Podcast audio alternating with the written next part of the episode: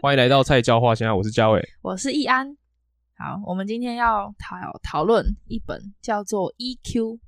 EQ 其实这本我后来发现很多那种心理系的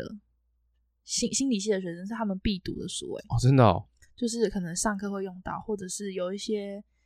这种探心理学相关的哦课，到好像上都会课会用到就嗯，然还后我蛮厉害的我那时候哦其实知道我们学校有些选修课老师也会要求要看这本，哦，所以它算是一本很有名的书。嗯，很有名，超有名。好，然后嗯，它的它是一九九五年出版的，然后它出版的时候就在《纽约时报》的畅销书排行榜上面长达一年半。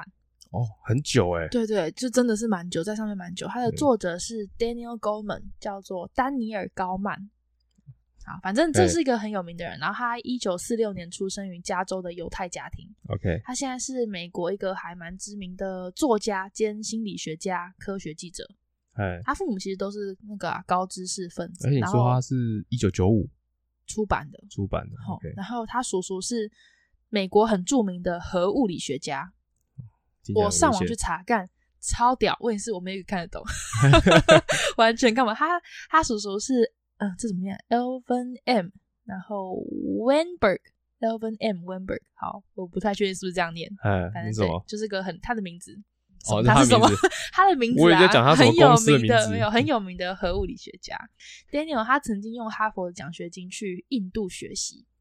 哦，学学习是这样，哦学什么？他的精神导师印度教是 Nim Karoli Baba。好，这个人他，哎我我我就是也也去查他，哎，他很强是。呃，那那个年代其实蛮过蛮多美国人到印度去修行嘛，去学习的。你然是后说印度教那种吗？还是有是印度，对，就是哦在印度，就是呃，你知道那本书叫那个吗？呃，什么一个人的旅行哎，我知道。那本书里面在讲说他去印度学习，大概是那种感觉，哦，了解。哦对，那个年代很多美国人去哦，好像是哦。好，然这是后书里讲的嘛，对不对对对对，？OK，然后没有，他书里面没有讲这件事情，我只现在只在介绍作者。哦，哦，好，然后那个我刚刚讲那个 Caroli 爸爸哎有很多厉害的曾经的学生，哎，包含我们现在这本的 EQ 这本 EQ 的作者作者 Daniel Goleman，还有一些我查到一些几个可能比较厉害的，然后领域都很广，哎，还蛮多是什么美国著名音乐坛的什么格莱美奖的哦音这乐人、那啊、很广哎，演员呐、啊，奇然怪后哦曾经还有还有一个是 Lawrence Larry Brilliant，他是美哎国很有名的流行病学家，他曾经跟那个 WTO 合作根除了天花，哦，然后最哎我觉得你可能会觉得比较共鸣的是，他是 Google 第一任的执行董事长，哦，好屌哦，所以就怎是么他差的这么多？哦对，，就是呃，他的学生们就是非常广，哎是各个领域很有很厉害的人，哎，可 是或我者是有影响力的可是人。我有个问题哦，好，印度教算是它是有神的嘛，对不对？印度教有什么湿婆那些不就是印度教吗？对，但是他们是去呃，我说这些人哦嗯，他们是去呃修行，嗯，去学习的。所以他不算是他去信印度教。但我觉得，比如说，不管是曾经是他的学生的一些歌手啊、演员等等的，我觉得他们后来作品都有被影响。哦，你说因为那段时间的修行，应该说，我觉得宗教这种东西不是很单一的。哎，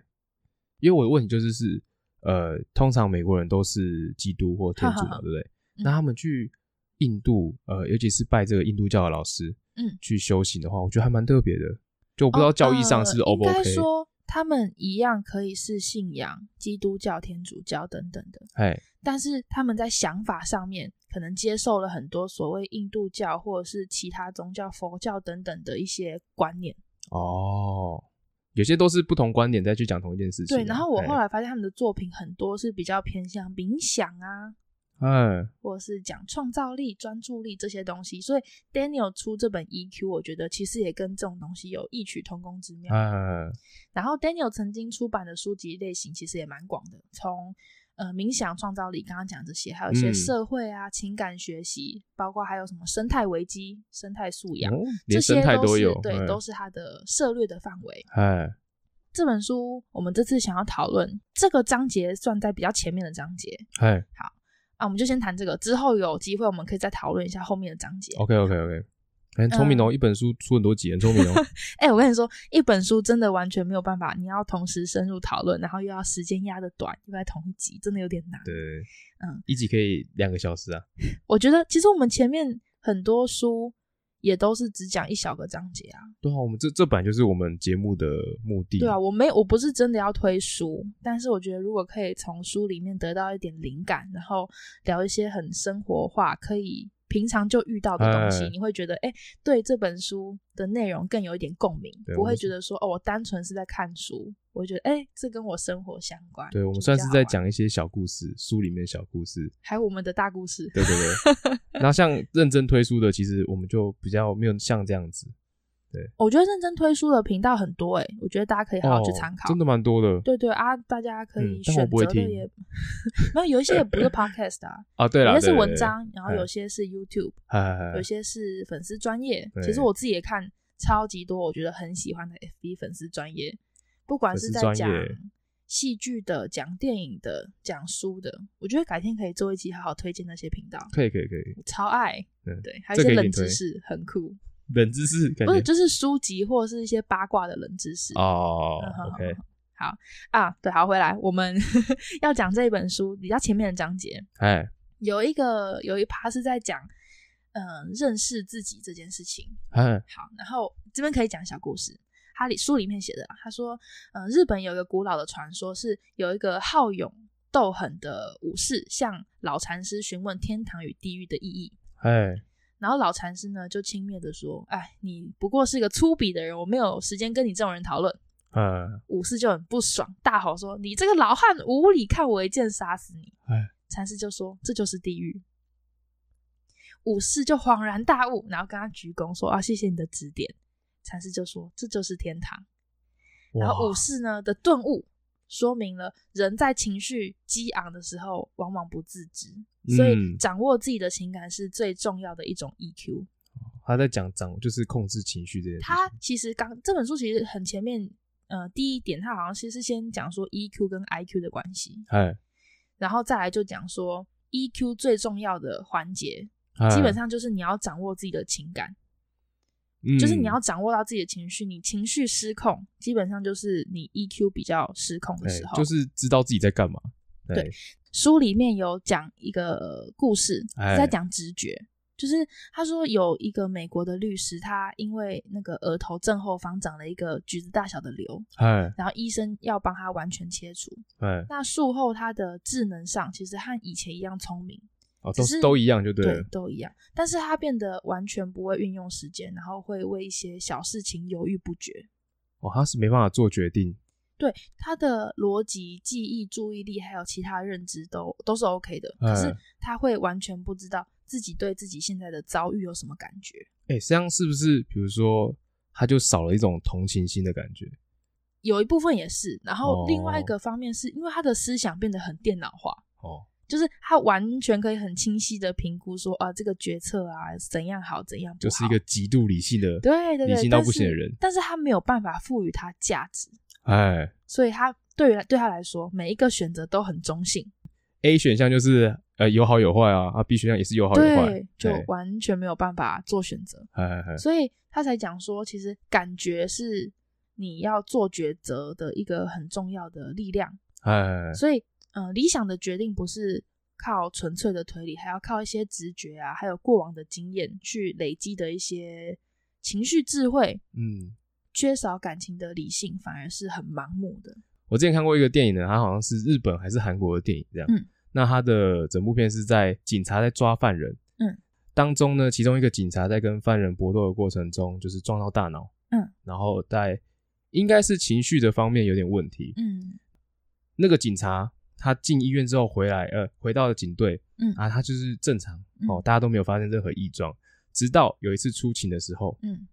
遇到犯人了，一一同一个犯人嗯，他把他杀掉了，嗯但是他完全没有感情。哦他自己不知道，哈然后而且是防呃反而是旁边的人吓到了，哦，哎，哼所以我觉得状况有点像刚刚你讲的那个嗯额叶有问题的那个，因为其实呃，《EQ》这本书它其实里面讲的内容有些是很专业的，我只是把哦那些东西先拿掉，因为我觉得讲这些应该很多人会听不懂。哎，不要说他们，比如我说它我都里听不面懂，讲很多什么什么构造，比如说颞叶、额叶，它可能哪一个部分小部哎分受损，或者是哪个可能神经呃神经路径被阻断或干哎嘛，然后造成比如说杏仁核啊、海马回啊或干嘛，嗯它其实有讲很多专业的东西，只是我把这些都拿掉。我想说，呃，如果我单纯讲一些故事的话，大家可能那种共鸣感会比较强，然呃后有兴趣的人可以再去看书。而且他难怪他会成为就是很多老师推荐的一本书对啊，我觉得还不错，哦。那他有讲很多解剖生理的东西，因为实其实啊，应该说我小时候就知道这本书，是因为嗯这本书是我妈买的，年轻的时候买的。你说你妈年轻的时候，对啊，而且嗯我发现前面大概二十页是有那个画记号的，哎，然后二十页之后就没 了。然后我就问我妈说：“妈，你那时候买这本书的时候，是不是因为我要出生，然后想说要看一 点类似？”我妈说：“哎、你怎么知道？”我说：“因为我发现第二十页后面就是空白，你是不是没有看完？”她说：“哦，嗯，如果讲 超好笑。”讲太多解剖的东西，可能 就 对我妈，我我妈没有看完，但是我把它看完了，我帮我哎妈把重点画完了，这样子啊，还有再看一次， 没有 靠呗，那本书就从此在我房间的不会啊书柜上都是我在看，我就妈直没有接听听这一集，听这一集， 超好笑。对啊，哦，然后他也有讲说，那种直觉啊，哎，其实就很像身体的那种呃自动警示器、警报器的感觉，哎对对对就是它可以提醒我们，就是要注意一些潜在的危险啊，嗯然后指引我们，有点趋吉避凶，把握良机。嗯，所以其实你在做决定的时候，有一大部分不觉得有时候，比如说问朋友说啊，我觉得这个怎么办，这个怎么办？其实很多时候结论都会是，那你是怎么想的？哎，对你你你还不知道自己怎么想，你就去问别人啊。然后就是别人都问问回回过头来问说啊，你到底想要做什么？或你哎、你其实我觉得很长，比如说朋友问我问题的时候，哎我发现我告诉他他在想什么，哎，蛮蛮常是这样的啊。而不是跟他说什么决定比较好。因为通常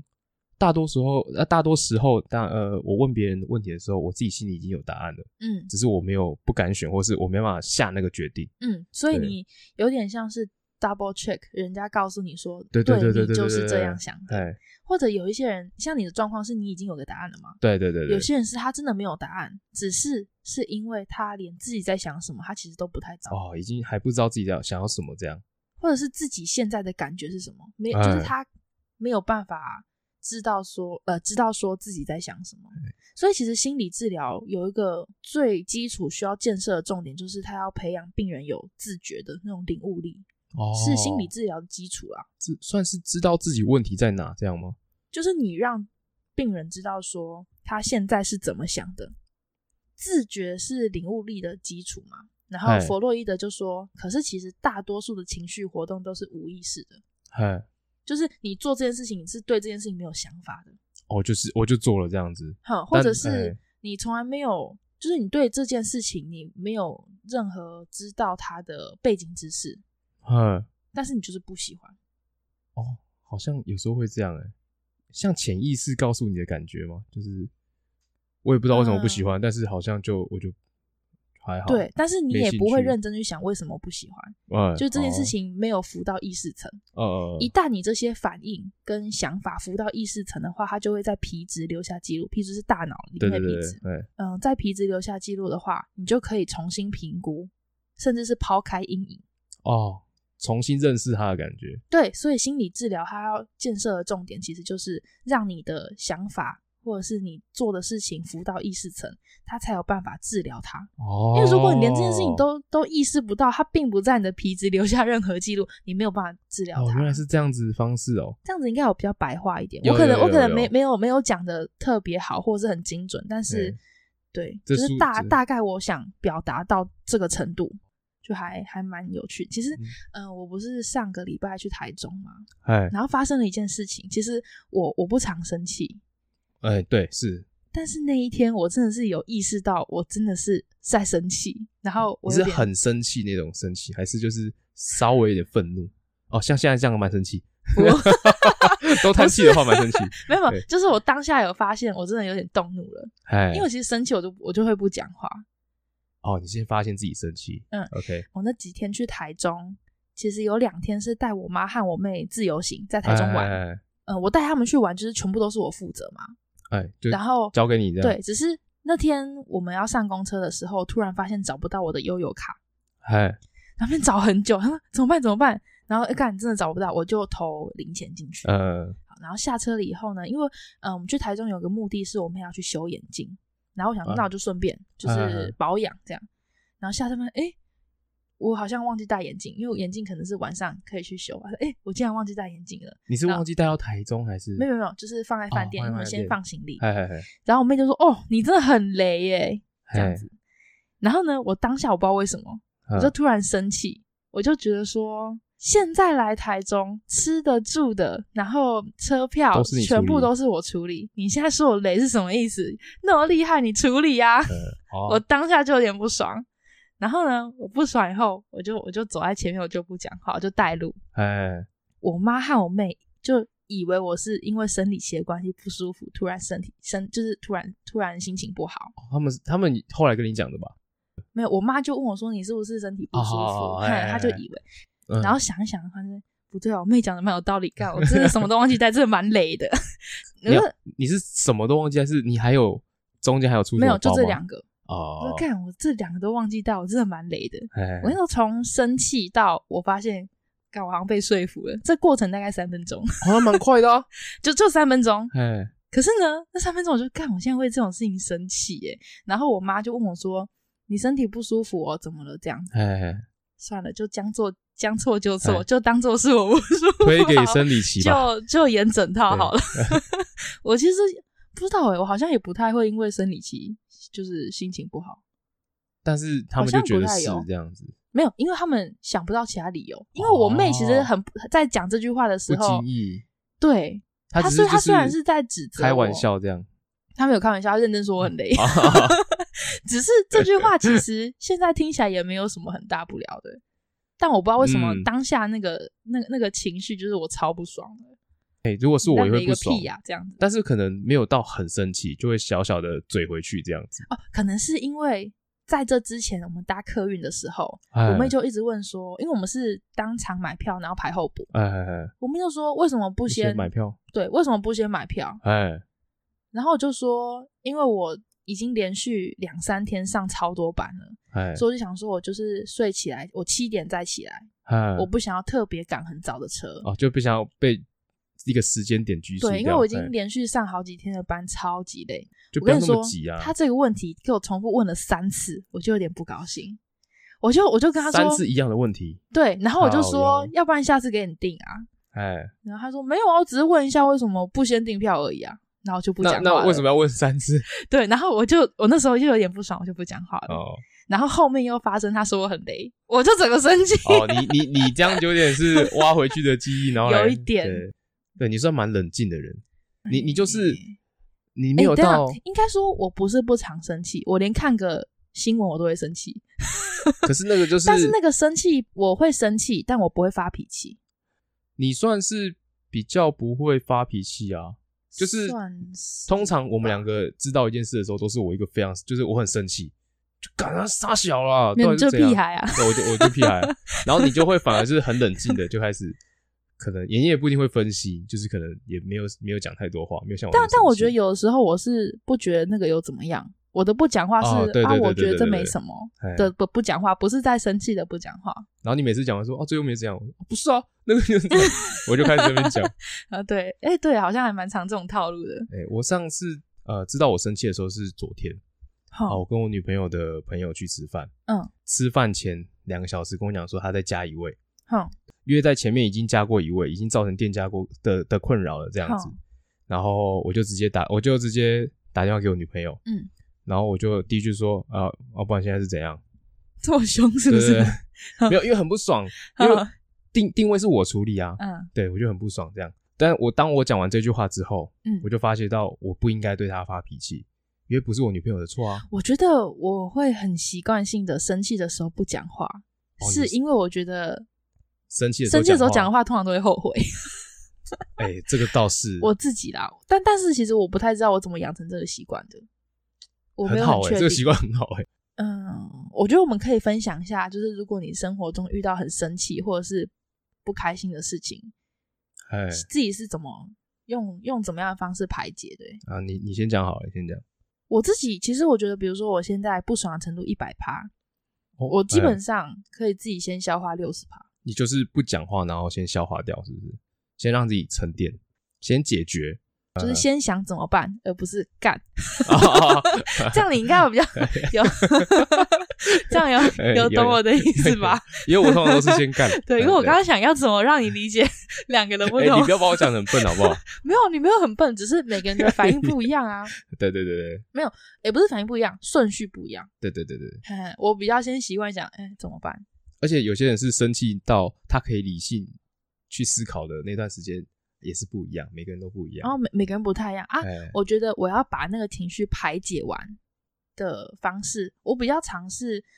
要找朋友聊天呢、欸哦，你说生气当下吗？不是是就是我有烦恼，哦的时候哎或者是我有事情，我这件事情我觉得要把它说出口才有办法解决，哎，我就会找朋友聊这件事情。然后其实我有发现一件事情是，就是你在一次次跟朋友叙述自己的遭遇的过程中，哎，其实刚开始你会是那种你要用很精辟的文字把那个情绪描写描述的非常的鲜活又精准，哎，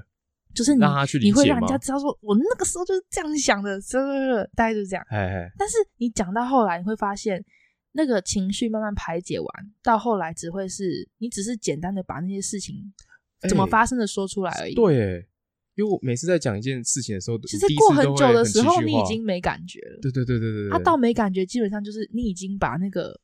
情绪排解完，就是你变成，其实你刻意想要讲那个情绪也讲不出来。哎哎，哎因为有时候在讲一件很好笑的事情，比如说，我觉得这跟好笑跟生气是一体两面的。啊哈，对，有一点，我讲第一次的时候就，哎，我可能还用演的，很好笑，嗯很好笑，然后大家笑。然后有人刚进来就说：“啊，你们刚才讲什么？”啊、我再讲讲一次就没有有那么好笑了。可能还有大概嗯八成好笑。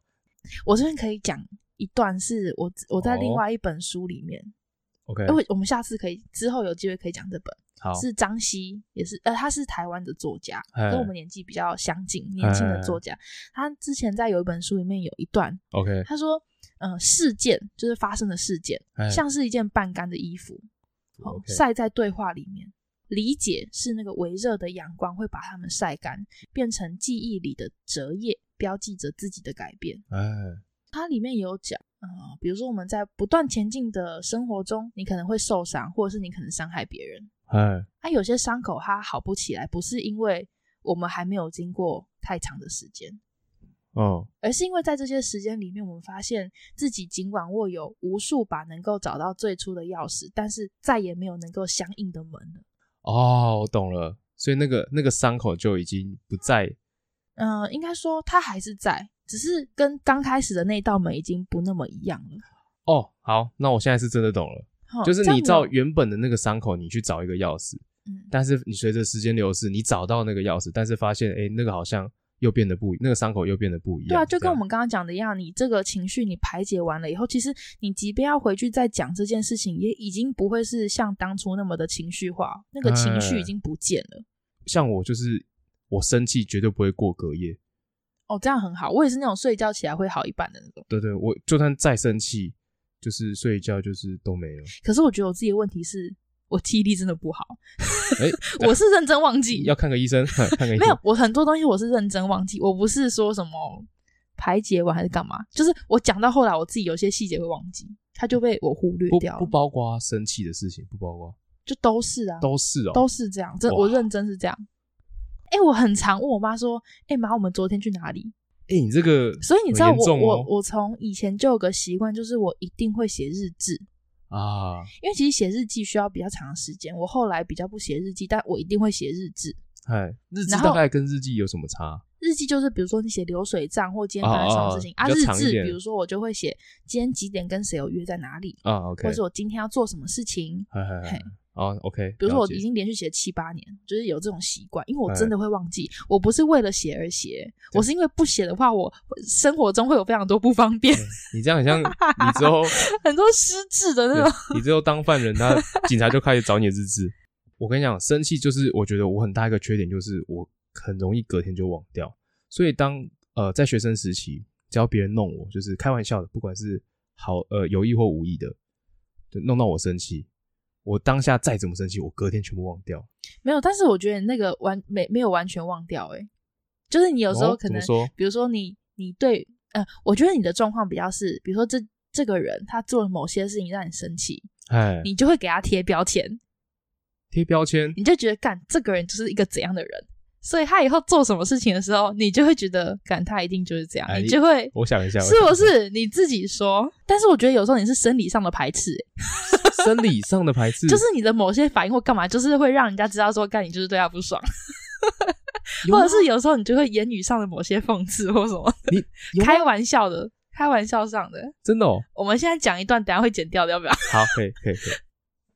好，你现在要不要承认我刚刚讲那个贴标签是对的？ 承认。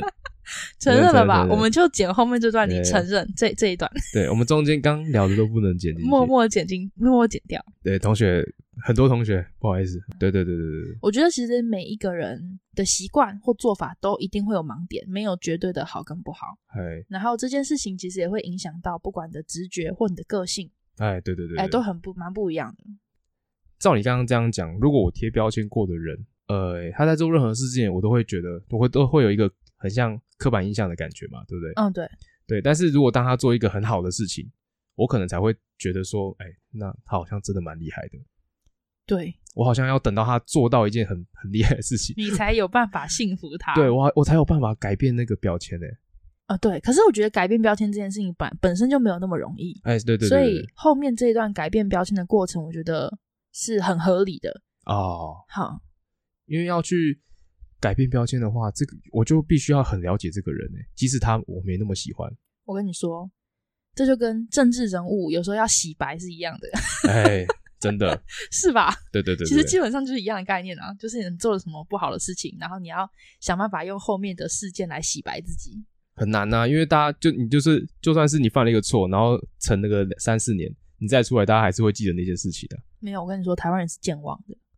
好像也是，对不对？像那个鲜奶林凤营啊，对对对对， 对我刚才讲味全，那大家也是现在狂买啊，也是没哎差、呀啊，，对啊，啊，我们都现在都买 Costco 的牛奶，哎、那很便宜耶、啊，又好喝啊，对对对，对而且保存期限还蛮长的。嗯嗯，都不知道为什么保存期间可以，哎，为你什不么知道吗？我我说我不知道为什么它可以这么长啊因为？它真空消毒的技术比较好，不是因为它加东西，哦，你是它认真处理的技术比较好。你我因为我去认真查过这件事情哎，你真的很没有实事求是的的那种精神。啊可以喝啊，我相信它的有你效少期了限啊，屁啊！ 我相没信有，它你就是瞎喝， 没有 在管。诶，可是我我我可以分享一件我对愤怒这件事的一个做法，好啊，就是很多情侣吵架有没有，哼就是会吵一个没完，哼，就是一直吵一直吵，然后没有去解决这件事情，嗯然后到到最后就是一直累积累积，然后就分手了嘛。哼，然后我就是不想要成为那样的人，所以只要每当我们有吵架，我一定想办法在当下就把它解决掉。嗯，对，所以我是一个很不喜欢把吵架过隔夜的人，就这跟样我是好事吧？就是是在好男女事啊关系中是好哎事啊。就我来说是好事，但是对我的女朋友来讲，有时候会蛮痛苦的，为怎么说？因为呃，就是我女朋友她很需要呃，我们吵架之后，她很需要一段时间去沉淀，哼，对她需要去想一下，或者是整件事的始末，哦，需要一点时间去反应，这样子对，然后我会因为我很急，我很想要把事情赶快解决掉，然后 赶快睡觉，哼赶快就是赶快就是休息这样子，嗯因为通常这样一件事卡着，我都会睡不着。嗯，对，然后彩莹就会比较痛苦，她所以我们在这方面其实是磨合了蛮久。哦，所以你觉得你现在有什么改变吗？改变吗？就是我很能我能理解她需要一点时间，所以你会比较耐心的等待他。是，是是哦，所以那段时间变成是我很痛苦。但我觉得这种东西是互相，对对，我觉得是要互磨相合的。到一个可能比较好相处的一个沟通方式吧。我觉得我也是个性急的人诶、嗯，高中的国文老师哎他有跟我们讲过一句话，我觉得到现在都对我来说蛮重要的。哎他说：“缓是急办，急事要缓办。哎，这我听过，我应该跟你讲过，哎，应就该有，是没有那么急的事情，你要尽快有效率的处理掉它。哎是，但如果是一件很急的事情的时候，你要给自己一点时间冷静下来，你再去处理它，不可以那么急。我也是有问题就想要赶快解决的人，哎你是有问题就丢上来，然后就问，哎、就是对，好像是不是哦好像公。 等一下你不要那样用那哎个我眼神我没有看我，我等没一有下你让我很紧张。哎 哎我没有资格讲你，但是你你是有时候会让我这样觉得，哎、连连你这么急的人也都觉得我太急，是不是？就是哎、应该说在情绪当下可能都会这样做，我跟你可能都会这样做，嗯，只是在不同事情上，就是大家处理的反应不一样。我觉得我爸妈的个性哎，都会有各自很急的点，你让我觉得很急的时候，我速度会相对的放慢。哦，综合掉，那对我很急的时候，对方本来很急的，他会发现，他会发现这件事情，哎，他就会放慢速度把它综合掉。哎，比如说我们家我妈突然一件事情突然压起来，在生气的时候，哎，我爸就会相对理性很多，哦，所以不会硬碰硬这样。不会不会硬碰硬，就是嗯我们家就是一个调节器，互相调节。哇，这个，基本上真的是这样，我、好酷哦我这件事情观察超级久，从小到大真的就这样。哎，如果现在我爸超爆生气，整个火气已经上来了，哎，我们其他人就会自动调节掉，就会把姿态放低，就是不要去引爆那个硬碰硬，嗯，哎，很很聪明的做法，完哎全就是这样。所以我觉得也有可能是因为这样的关系，我觉得我在跟别人，不管是起争执，哎或者是有情绪，不管是那个情绪，不管是在我还是在对方，哎，我都会有这种感觉，就是我在嗯调节。我发现别人现在可能听得进去，我就会开始讲我的想法。哎，啊，我发现他可能现在气头上，我就听他讲。欸，有时候像这样子会反而会吵不起来，反而会有很好的作用，就是一个有一人在点生气会吵不起来。对啊，对啊，对啊，我好像很久没跟别人吵架，你不要这样子，你要找我没有，我没有要跟你吵架，我现在 没什么好吵我的，好不好我我？吵不赢你啊，白痴啊！啊，我觉得这是好事啊，尤其我觉得跟我们现在的工作，我们的工作就是不要让不要跟别人吵架，很容易。因为你会有很多机会被惹毛，对对对对对，所以你不可以让自己一直处于很激动的状态，对对自对己其实蛮伤的啦。嗯，冷静啊，就是要在你你一到气头上的时候，你要赶快知道，就是有病耻感，你就知道你在生气，然后赶快啊回到那嗯个我平觉静得感真的有觉。差，可能各行各业都会有有一点需要这种技能吧。对，我们家好像就不是这样。我我讲我阿公一阿嬷，起，我讲我阿公阿妈好了。我我阿妈是一个急惊风，嗯，只要排定在二十天之后的事情哦，他从大概二十天前就会跟你一直这边催，一直这边催。啊，你黑准备好啊喂，啊你黑住啊喂，啊黑黑五倍啊吗？开始这样子，尤其是每年的普 渡，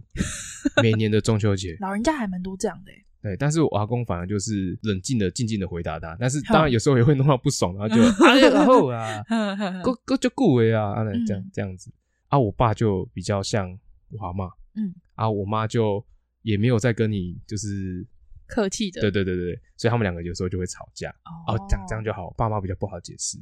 我自己是觉得我好像，其实我以前是还蛮感性取向的人呢、欸比较多。哦，真的哦，但我觉得后来念大学有有点改变。我、是大学哦，那还好，我遇到你的时候你还没有。哎、也没有哎、其实我要怎么讲？我想想，国中该算是我觉得自己最敏感的时的有的时候年纪比。较感性一点的，吼吼，比较感性，就是哎可能可以文诗作赋的那种状 态。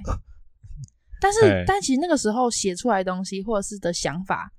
我比如说我回去看日记等等的，呃，那东西其实你现在叫我写，我已经写不出来了。哦，只有在那个时候你才写得出来的哎那东西。哦干怎么那么屌？ 大概是这种感觉，是很屌那种哦哦。有些东西是还蛮屌的。你现在叫我写，我真的哦我认真写不我出来。以为你是想要取笑当时的自 己，哎有一部分也是，因为有些东西也很瞎，但是有些很嗯厉害的东西也确实是你现在叫我弄，我已经弄不出来。呵呵呵呵，好、到后来有一点觉得说啊，如果你小时候就知道自己有某某一方面的天赋的话，千哎万不要浪费，因为那些天赋有一天会慢慢不见。哦，你只会觉得自己好像在这方面特别突出，不会去哦真的去完完全的发挥你那个天赋。哎，对，然后我觉得我是到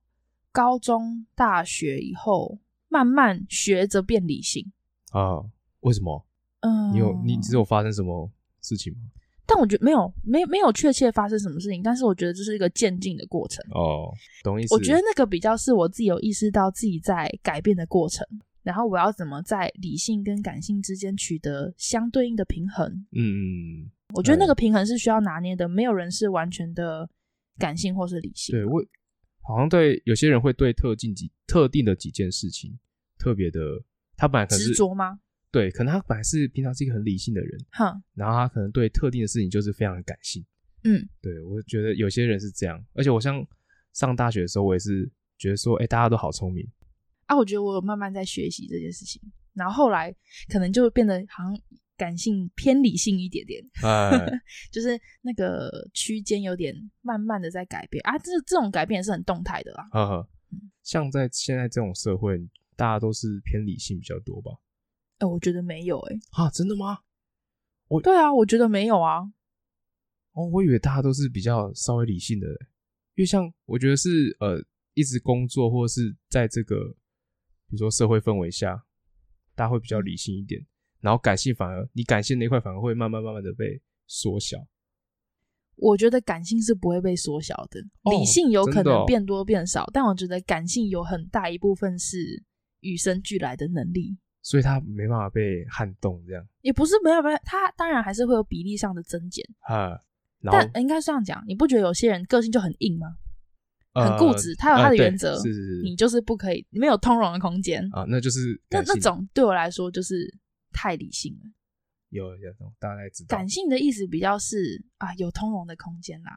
因为这种情况，那我们就怎样好了，哦，这样蛮蛮这像种台就湾比较的是感性。台湾的那好种好人情好味对，所以我的意思就是，我没有觉得现在大家都变得很理性。哦。我一直以我为觉得大家的人情味等等的还是有保留啊。我反而觉得你有一定程度的逻辑思考，然后去辨别很多东西，啊把感性的不好的部分给去掉，我觉得是好的。啊感性不好的部分比较是，我觉得，比如说被带风向这件事情。哦你要有自己的，就是不要很容易被别人把情绪带走啊。对，就是很多人就是完全感性的在发言，哦跟，对，在判断，然后你完全没有理性思考，比如说多方的嗯的可能，或者是的言论的立场，你就觉得干就是这样，对为什么这个对法对官对这样判？为什么呢啊？理性上面你去分析为什么他这样子判，就对是对有对他的对理由嘛。哎，对我觉得用法律来举例子还蛮好的，因为法律就是一个相对理性的东西，对，舆论跟风向就是相对感性的东西。我有时候看到那种留言嗯哦，就是呃，看到那种很